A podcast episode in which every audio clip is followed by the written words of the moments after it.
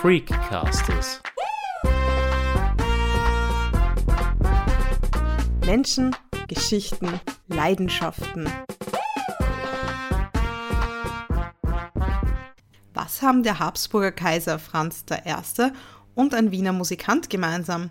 Sie ärgern sich über einen gemeinsamen Bekannten.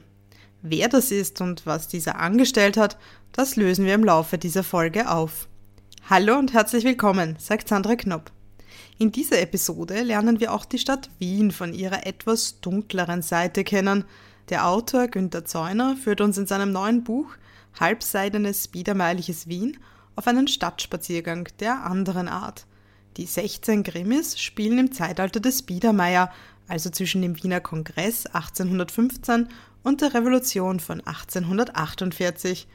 Mein Kollege Udo Seelhofer hat den Schriftsteller im September in einem Wiener Café getroffen und taucht mit ihm, literarisch, in die Wiener Unterwelt ab.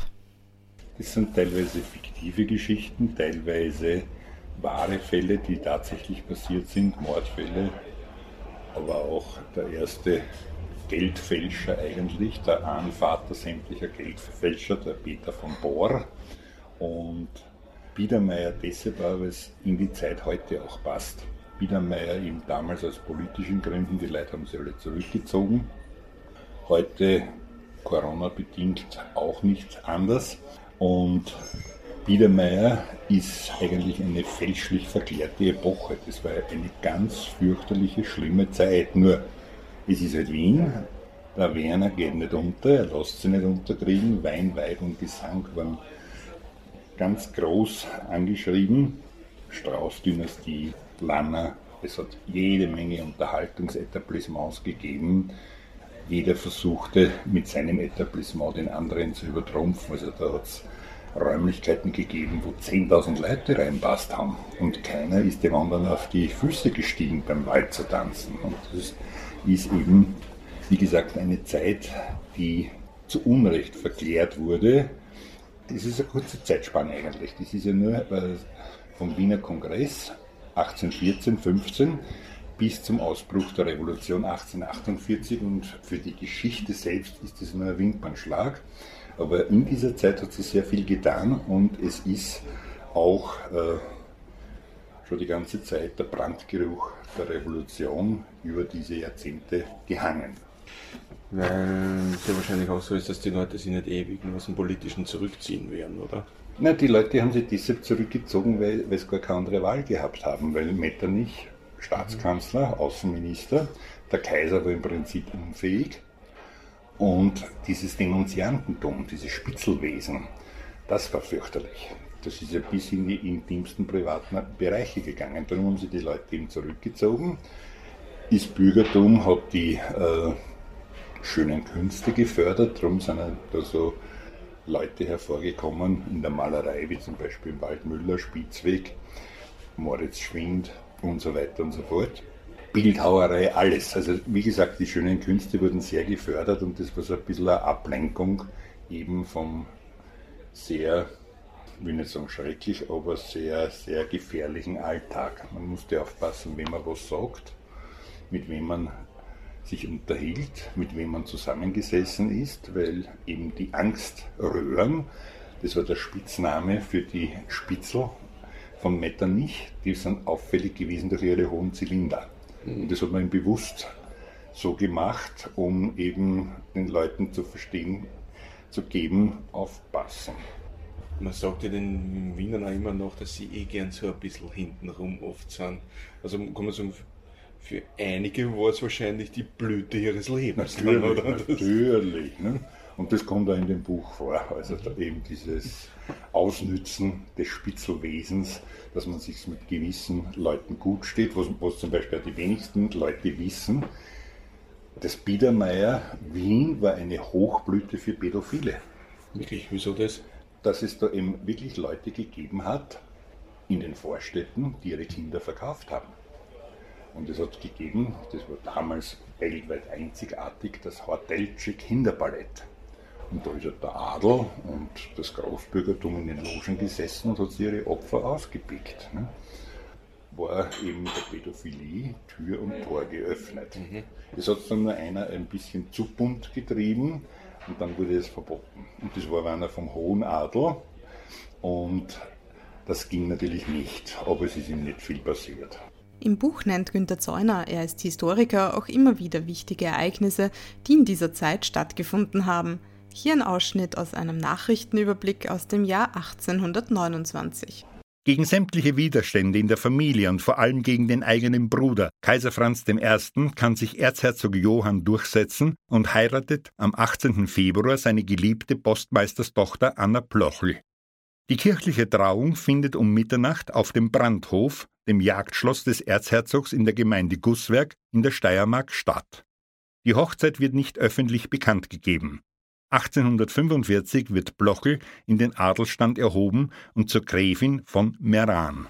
Am 13. März 1829 wird auf der konstituierten Generalversammlung die erste österreichisch-kaiserlich-königlich privilegierte Donaudampfschifffahrtsgesellschaft gegründet.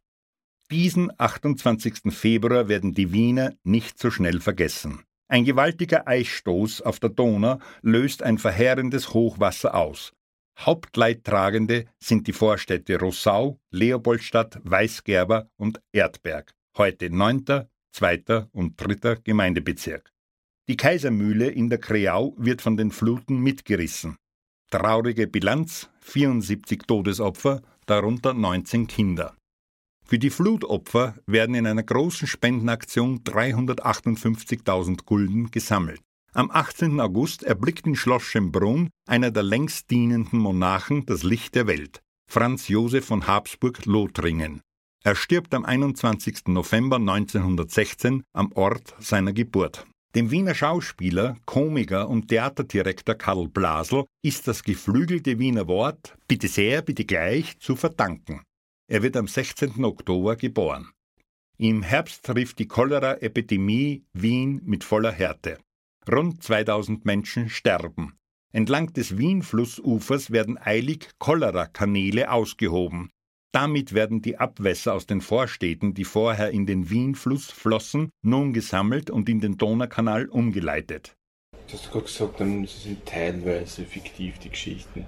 Also teilweise beruhen sie dann schon auch auf wahren Begebenheiten, oder? Ja, natürlich. Das heißt, dass gewisse Personen einfach erfunden sind, aber die natürlich in dieser Zeit sind. Die historischen Ereignisse und die historischen Daten, die stimmen natürlich, die sind alle astrein, anders geht es ja gar nicht. Ne? Und eben die wahren Fälle, also nicht weit von da, es geht man einen fürchterlichen Mordfall, der bis heute unaufgeklärt ist. Das ist und zwar war das, man nimmt an, dass es eine Weißnäherin war, weil sie so zerstochene Finger gehabt hat.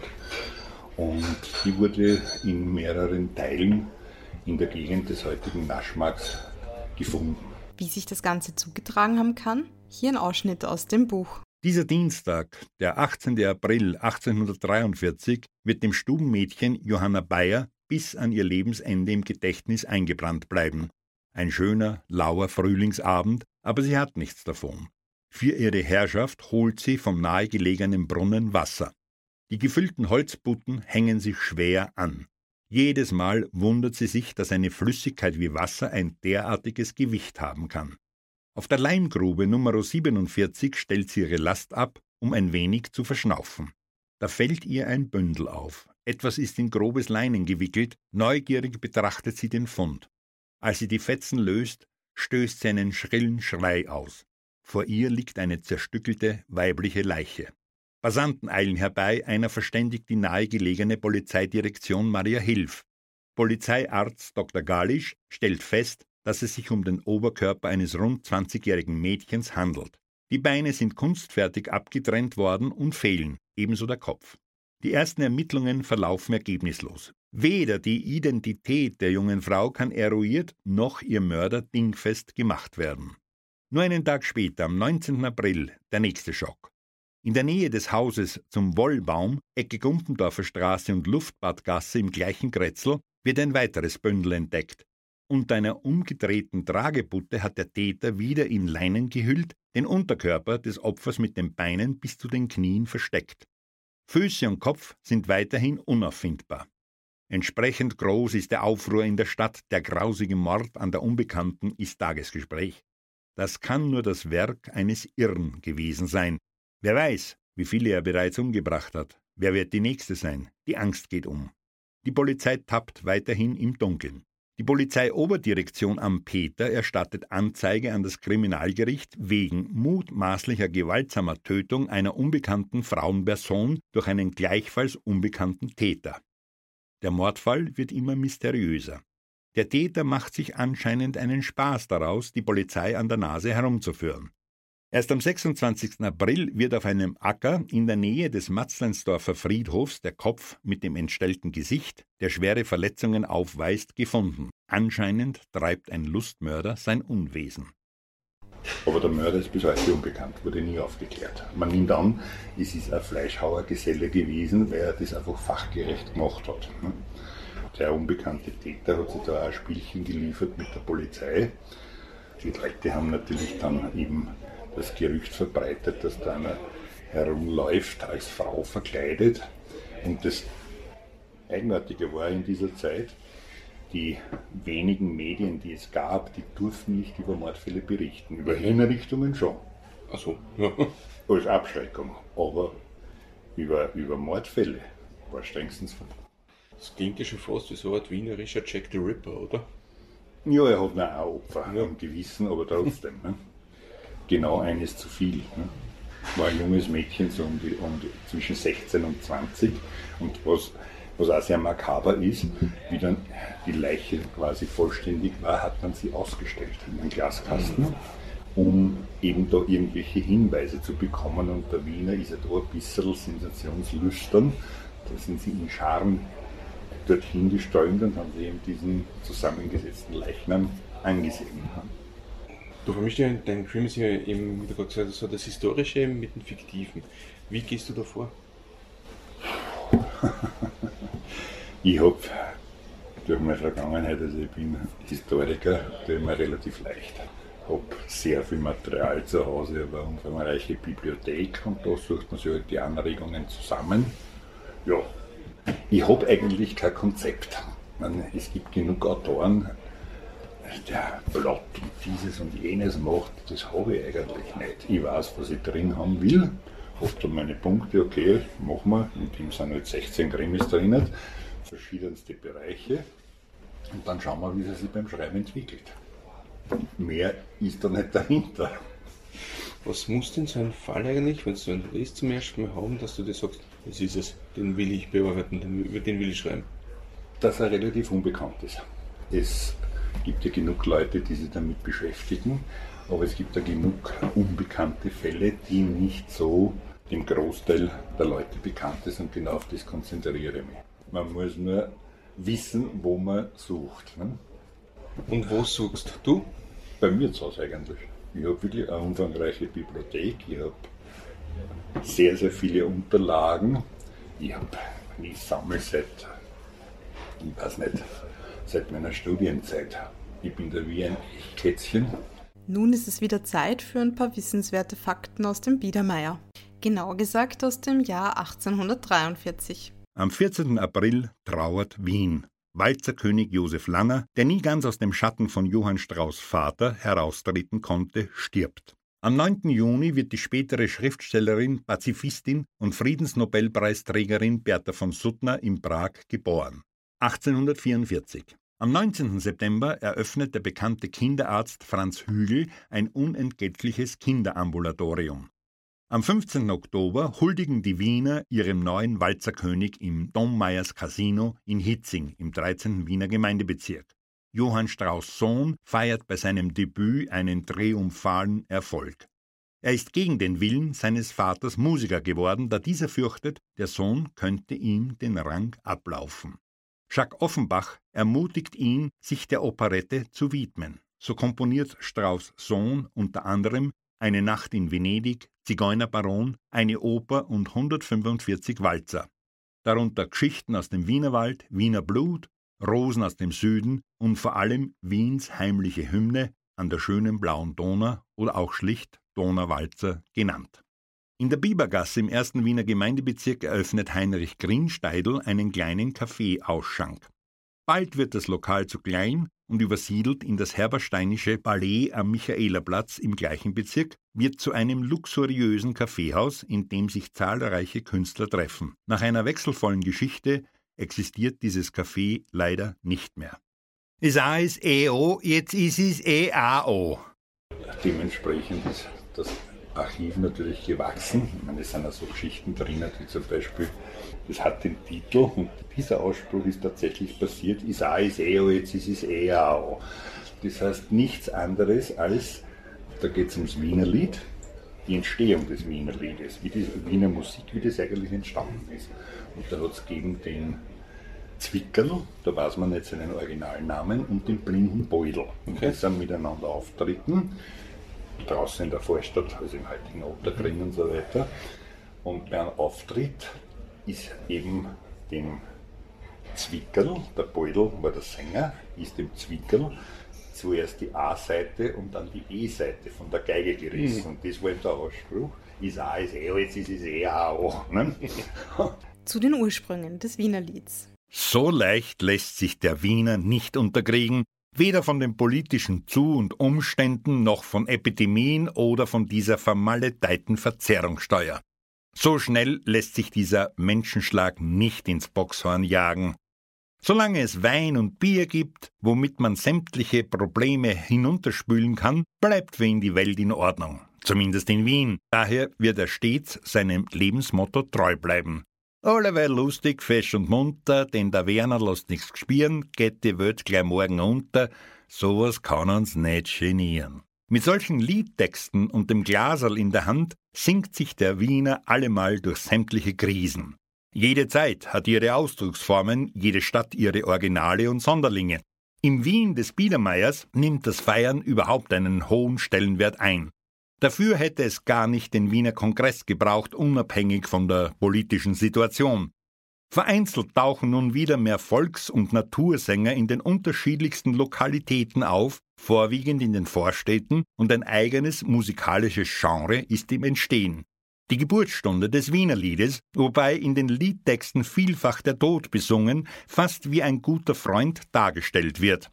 An Auftrittsmöglichkeiten mangelt es für Sänger und Musiker nicht. Ständig eröffnen neue Wirtshäuser und Vergnügungsetablissements. Heute ist wie jeden Samstag das Gasthaus zum großen Zeissig gerammelt voll und einiges los. Alle warten gespannt auf den Auftritt vom blinden Beudel und von Zwickerl. Es muss ja nicht immer Mord und Totschlag sein in die Geschichten. Und das ist dann wieder verwoben, diese Geschichte zum Beispiel, der ist relativ bekannt. Ich habe ihm halt nur einige andere Sachen angedichtet. Der Kieselack. Das war eigentlich der erste Wiener Graffiti-Künstler. Was hat der gemacht genau? Der hat überall seinen Namen hingeschrieben. Okay. Kieselack, wurscht wo. Ne? Und ist auch dann, weil er war Beamter, hat relativ viel Zeit gehabt, hat Wanderungen gemacht und hat auf Felsen, auf Burgruinen hat er mit weißer Farbe seinen Namen hingeschmiert. Kein Schwein hat gewusst, wer das ist und was das soll. Ne? Also alleinstehender Mann. Und er ist dann zum Kaiser vorgeladen worden. Und der Franz I., respektive Franz II., hat ihn zusammengestaucht.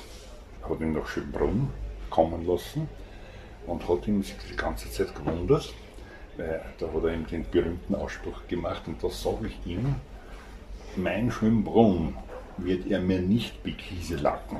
Und er hat da irgendwas gemacht, dieser Kieselack. Mhm.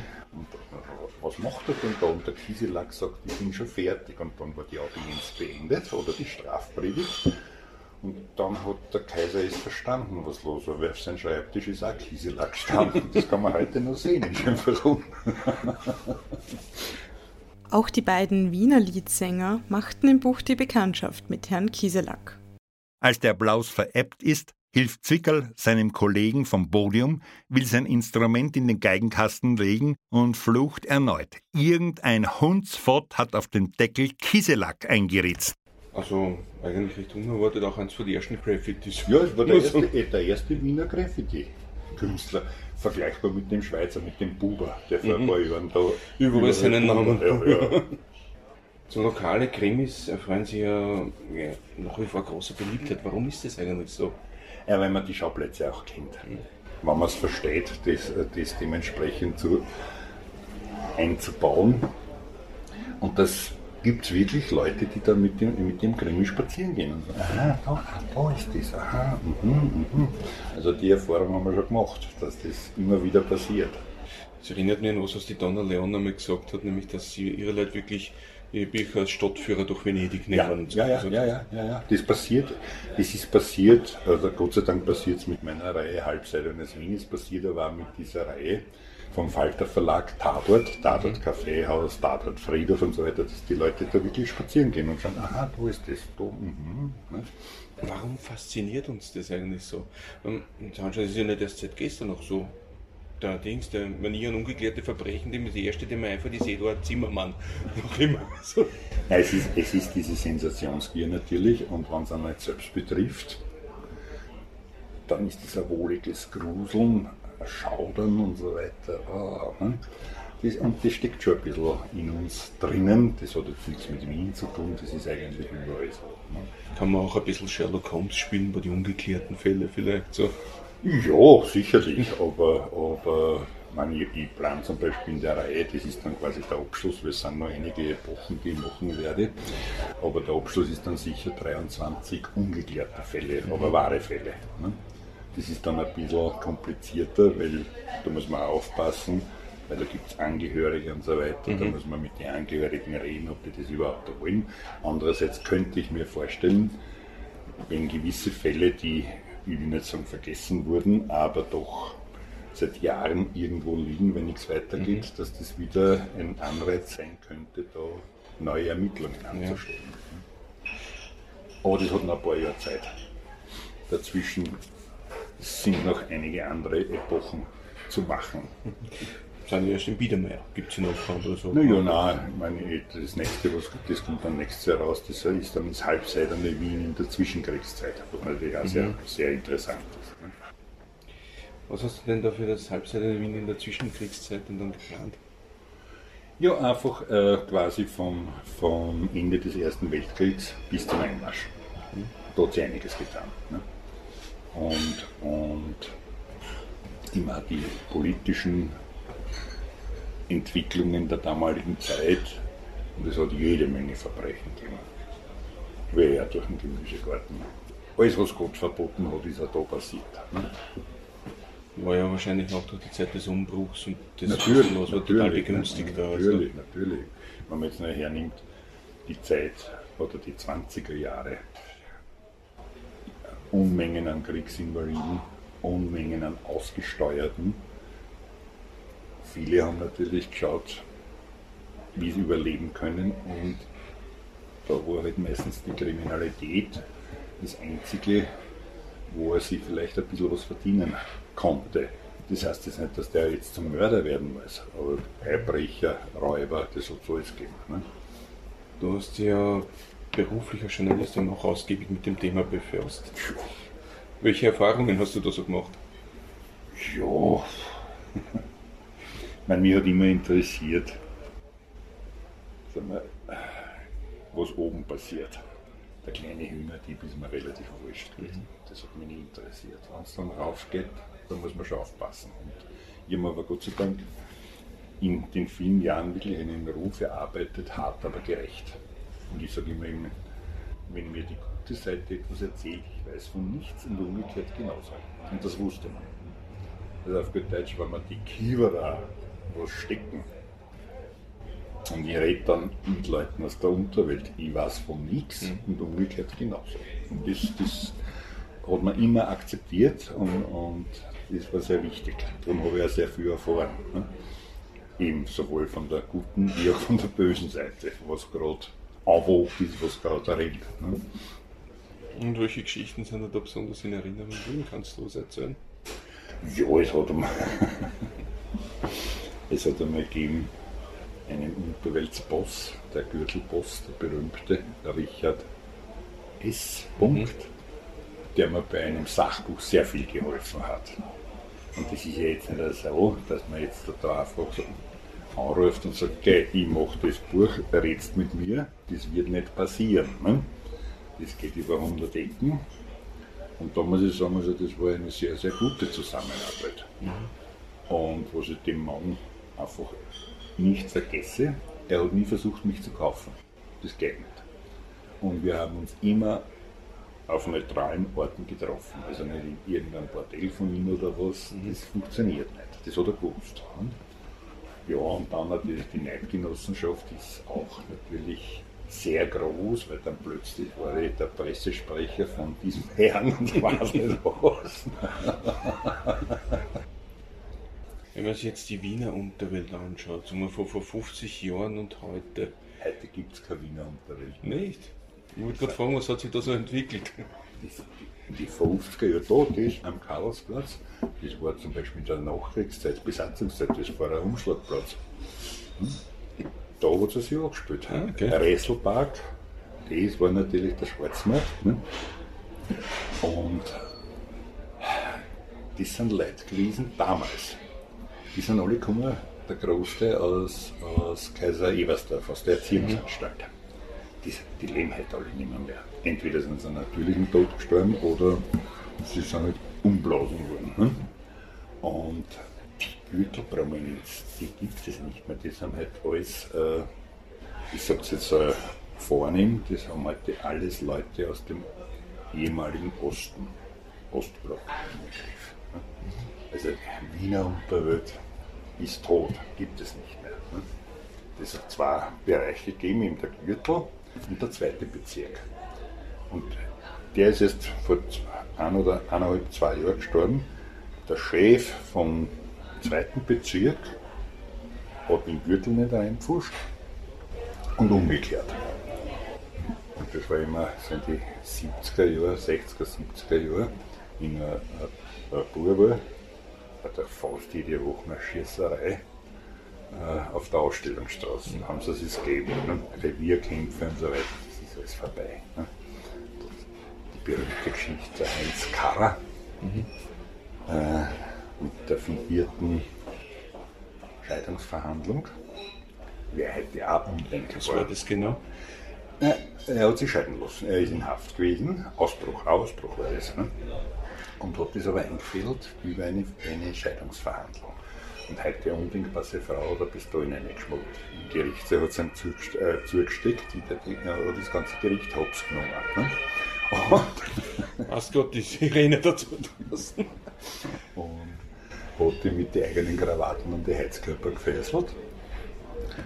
Ist dann nach Düsseldorf, da hat er einige Jahre, oder nein, war er gar nicht so lang, hat einige Zeit gelebt, natürlich auch wieder im Unterweltmilieu und dann haben sie ihn erschossen. Und das Skurrile an der Geschichte war einer der Beisitzer damals in der Verhandlung. Das kann man ruhig sagen, weil er hat mir das damals auch erlaubt, dass ich schreibe. Und das ist in einem Buch von mir drin, bei der Boris Bukowski, der dann später Schauspieler wurde und dann der Besetzungschef im ORF war. Und der hat damals durch diese Tat hat er so Angst gehabt, dass der einfach alles hingeschmissen hat und was völlig anders gemacht hat. Der einfach aus Angst. Oder es hat gegeben den berühmten Notwehrkriester, mhm. der im Rollstuhl gefahren ist, weil er einmal zusammengeschossen worden ist. Und unter der Decken hat er halt gehabt die abgesägte Scharotflinten. Den hat man nie was nachweisen können. Mhm. Ein einziges Mal ist es gelungen. Und da hat er sich dann im Stein umgebracht. Das hat er nicht gepackt. Ne? Oder der Angerer, der Geschwinde, weil der ihn so schnell gezogen hat. Mhm. Und dann erst gefragt hat. Aber die Zeiten haben sich gewandelt, das gibt es ja. Was hat den Zeitenwandel denn da bewirkt? Oder ist der Fall vom Osten? Die Grenzöffnung, die Grenzöffnung, ja. ja. Vor allem waren die da. Und unsere Strizis, bis die das mitgekriegt haben, sind die schon die, an die Machthebeln gesessen. Welche Projekte kommen denn jetzt so in naher Zukunft noch von dir? Das naja, jetzt, jetzt da hat sich einiges getan. Also wir haben jetzt gemacht eben als Hörbuch wieder von Biedermeier. Dann haben wir gemacht von den einen Ostfriesen Grimir Nanninger, Gemälde des Todes, haben wir als Hörbuch gemacht, das kommt jetzt auch raus. Die Hörbücher immer bei Audiamo. Dann ist in der Fertigstellung dreckiges Geld, schmutzige Scheine. Der neue Kokoschanski, da geht es immer um unsere Zeit. Da geht es um Corona und in, in weiterer Folge um China. Und um dieses Projekt Neue Seidenstraße. Und wo ich sehr gute Kritiken bekomme, speziell aus Deutschland. Das ist jetzt natürlich exotisch. Ein Österreicher, ein Wiener schreibt über die DDR, woher weiß der das? Ne? Und dann, das ist ein sehr, sehr persönliches Buch, das ist durch Zufall entstanden. Manfred, eine Familiengeschichte. Da geht es um einen Onkel von mir, den ich nie kennengelernt habe, ja. weil der mit 19 Jahren in einem Lager in der Nähe von Stalingrad verhungert ist. Und aufgrund eines anderen Onkels, das ist mein letzter Verwandter, der heute 94 ist, in einem Pflegeheim in München leben muss, weil er einfach schwer dement ist und so weiter und so fort. Ich, der letzte Verwandte, Sachwalter, bla bla bla. Bei der Wohnungsauflösung finden meine Frau und ich ein Holzkästchen voll mit Briefen von diesem Manfred aus 1944, 45. Okay, und da machen wir was draus. Da muss man was draus machen. Und da ist es dann tatsächlich gelungen, und da muss ich sagen, großes Lob für den Suchdienst des österreichischen Roten Kreuzes und das Pendant dazu, die Volkshilfe in Deutschland.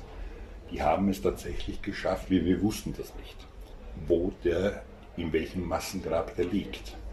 Und das ist eben in der Nähe von Stalingrad. Und jetzt, Anfang Juli erst, habe ich wieder Nachricht bekommen, dass eben das Rote Kreuz einen Backen Akten bekam, die bisher geheim gehalten waren von Moskau über deutsche Kriegsgefangene. Und da ist mein Onkel dabei gewesen. Und jetzt ist definitiv, er ist dort verhungert, in dem Lager 108. Ne? Also äh, Sachbuch, auch glaube ich nicht so unwichtig für die Ewiggestrigen und für die Rechtspopulisten oder die damit liebäugeln, wo es mit seiner verdammten Ideologie eigentlich herauskommen kann. Weil der, der Mann, das war ein einfacher Bauernbub. Sein Ziel, sein Lebensziel war Priester zu werden in der Ortschaft, wo, mhm. woher er kommt.